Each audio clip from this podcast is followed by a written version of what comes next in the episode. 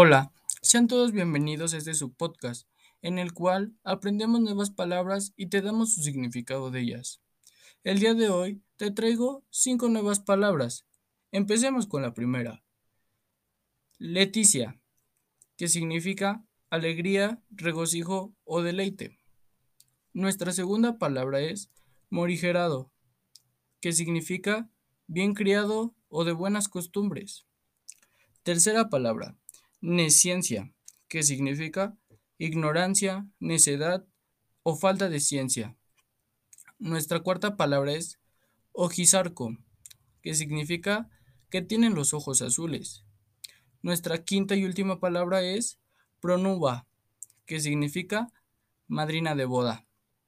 Estas cinco palabras son para usar en la vida diaria y tener una mejor dicción. Soy Moisés Arzate y te espero en el siguiente capítulo. No olviden seguirme en mis redes sociales. Hasta la próxima.